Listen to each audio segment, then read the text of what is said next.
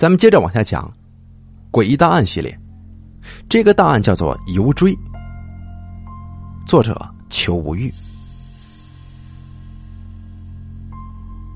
我们从事保险行业的，工作压力非常大，所以我听从朋友的建议，抽空钓个鱼减减压力。没想到啊，这第一次钓鱼回来就发生那么可怕的事儿啊！说话的。是一名姓梁的保险经纪。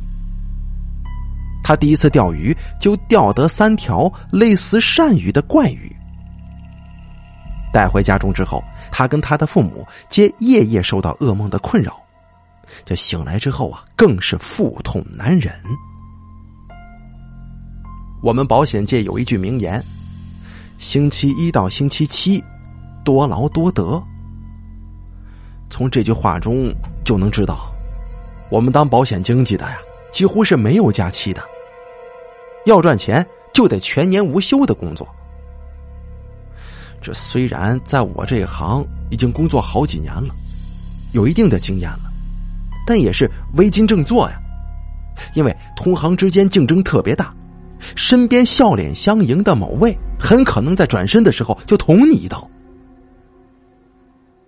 处于这种环境之下，每一根神经时时刻刻的都像是拉紧的弓弦。在公司里，我得戴着假面具，跟那些每时每刻都想把我拉下来的下属谈笑风生。在外边，我必须对每一位客户或者每一位可能成为客户的人百般奉承啊！每到月的下旬，我又得为当月的业绩而感到烦恼。要是没有完成指标，就得疯狂的翻阅电话簿，寻找任何一个有可能让我签成一份保险的号码。就算那个月的业绩很好，我也会担心别人的业绩会比我更好啊！哎呀，在这巨大的压力之下，我总是觉得很疲惫。你知道吗？我指的不是肉体上的疲惫，是心灵上的。一回到家，除下脸上的假面具之后，我就会像是一个泄了气的气球，总有一种浑身无力的感觉。上床睡觉的时候，脑海里总是浮现出跟工作有关的事情，使我久久不能入睡。我知道自己的工作压力太大了，就约了几个知心的好友出来喝酒聊天。当谈到我状况的时候，他们建议我去钓鱼，说是能够调整心态、舒缓压力。我在城市里长大，从小到大都没试过钓鱼。印象当中的钓鱼是一种浪费时间的活动，与我那份时时刻刻都得风风火火的工作是截然相反的。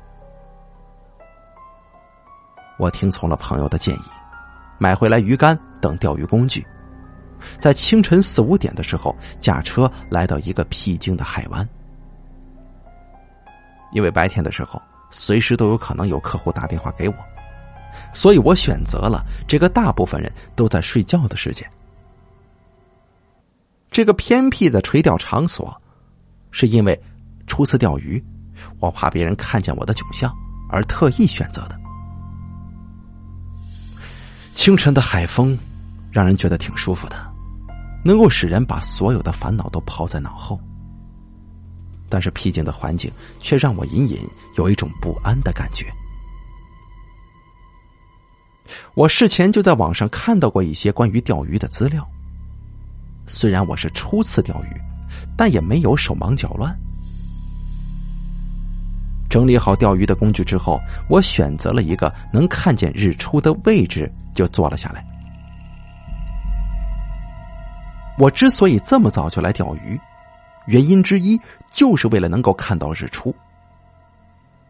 出身于大城市当中，终日被钢筋混凝土所包围，要看日出的话，那几乎是天方夜谭了。但是在宁静的海湾却能够轻易的看到，只要你愿意为此付出一点时间。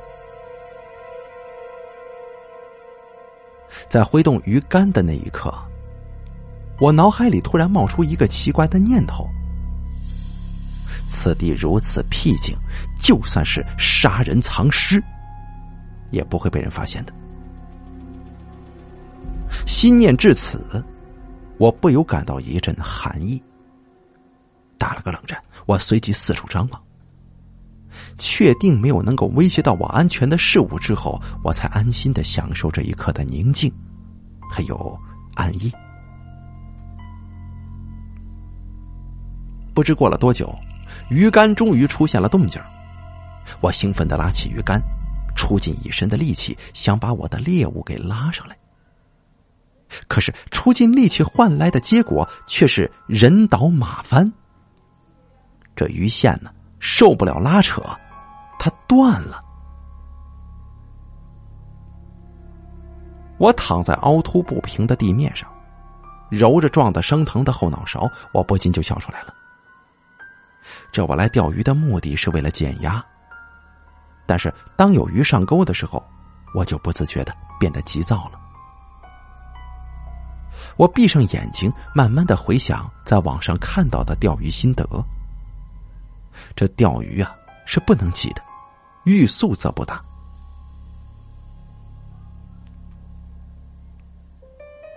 我带了不少的备用鱼钓跟鱼线，所以这次垂钓没有因为我的急躁而草草收场。再次挥竿的时候，脑海里。又出现这里可能会有危险的念头了，我不禁东张西望，周围很安静，除了我之外再没有其他人，甚至连野狗都没有一条。我没有理会这种莫名其妙的念头，继续专心垂钓。过了一会儿，鱼竿又有动静了，这回我没有贸然的拉起鱼竿。而是按照网上看到的心得那样，先让钓上来的鱼儿在水下挣扎一会儿，就像是放风筝一样时拉时放。等到它的力气耗尽的时候，再把它拉上来。毕竟是初次钓鱼，虽然我已经尽量的按照别人的经验来控制鱼竿，但我最终啊还是把鱼线拉翻了。而不同的是，这次没有人仰马翻，也算是有一种进步了。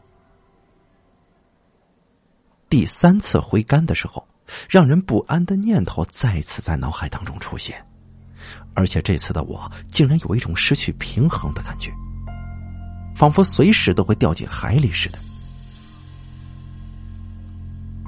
这奇怪的感觉来多了，也就变得不奇怪了。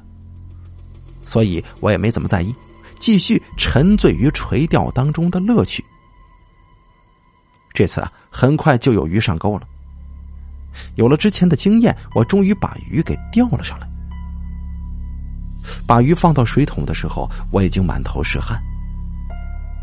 这汗水不是因为运动而冒出来的，而是因为紧张、兴奋等等情绪给带出来的。看见水桶里那条有点像是鳝鱼的海鱼，我有一种想要大叫的冲动。我想让所有人都知道我成功了，我终于钓到一条鱼了。但是我最终还是没有像个傻子似的叫出来，而是继续钓下一条鱼。我开始明白钓鱼为什么能够减压。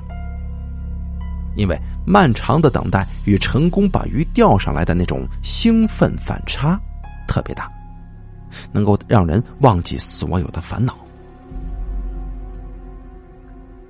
在日出之前，我一共钓上三条鱼，三条都是同一种鱼，看上去有点像是鳝鱼。我对鱼的种类认识不多，心想啊，大概是这附近呢。聚集了大量的这种鱼吧。看完让人感到朝气蓬勃的日出之后，我大有满载而归的感觉。不但觉得浑身轻松，今天晚上的晚餐也有着落了。收拾东西的时候，我无意间发现，装鱼的水桶里有几条头发。不对呀！我不由得摸了摸自己的头发，心想啊，我的头发应该不至于这么年轻就掉这么多吧？这脑袋光光的，可是很不好看。提起水桶往车子那边走的时候，突然觉得背后好像有人叫我，但回过头去，却什么都看不见。我把鱼带回家，放进厨房，父母已经起床了。我交代母亲今晚做一顿全鱼宴之后，就匆忙的去洗了个澡，又开始忙碌的一天。这一天虽然与之前不同，但愉快的心情使我的工作事半功倍。就连平日里最让我感到厌恶的那几个同事，现在看起来也顺眼多了。因为工作的关系，我平时很少回家吃晚饭，所以母亲除了把我钓到的鱼做成几碟美味的菜肴之外，还做了不少我喜欢吃的菜。这一张桌子放的满满的，这过节的时候也没这么丰富。啊也许是因为我很少回家吃饭吧，所以说这顿饭吃的很是愉快。母亲不停的在给我夹菜，父亲的话也多了起来。吃完饭之后，我饱得快动不了了，洗完澡早早的就上床睡觉了。在半夜里。我做了一个怪梦，我梦见在早上那个海湾钓鱼，这钓竿突然有动静，钓到的似乎是一条大鱼。我出尽全身力气才把鱼竿拉起来。我把鱼竿往后一拉，但是这被拉离水面的竟然不是鱼，而是一个身体被水泡的发胀。发白的男人，他向我扑过来，把我扑倒在地上。他身上不断的有水流出来，把我的衣服全部都沾湿了。他似乎想说话，但是一张嘴就会吐出很多的水来，全部落到我的脸上。他似乎知道自己说不了话，就闭着嘴坐在我身上，用双手挖开我的肚子。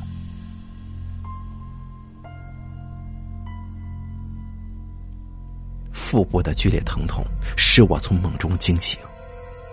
醒来之后，我立刻就听见隔壁父母的房间传来声音了。我捂着肚子走出房间，父母也同时走出来，他们跟我一样也捂着肚子，不断的发出痛苦的呻吟。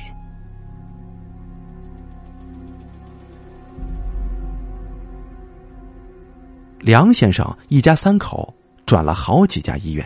也查不出身体有任何的不妥之处，但是三个人腹痛如绞，而且每晚都会做噩梦，梦见一个在海里泡得发胀的男人跳出来，挖开他们的肚子。省人民医院对此也是无能为力，被视为感染了不知名的病毒，对他们进行隔离治疗，同时通知了公安厅。我们因此接受调查。这刚刚踏入病房，阴阳眼鬼童就看出梁先生三个人腹部残留着破碎的灵魂。在询问的过程当中，发现他们所吃的鱼似乎是油锥。天书说，这油锥鱼性情凶恶，喜食腐肉。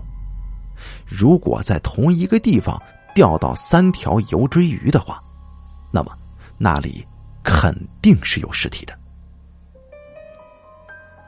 我们赶紧去到梁先生所说的海湾。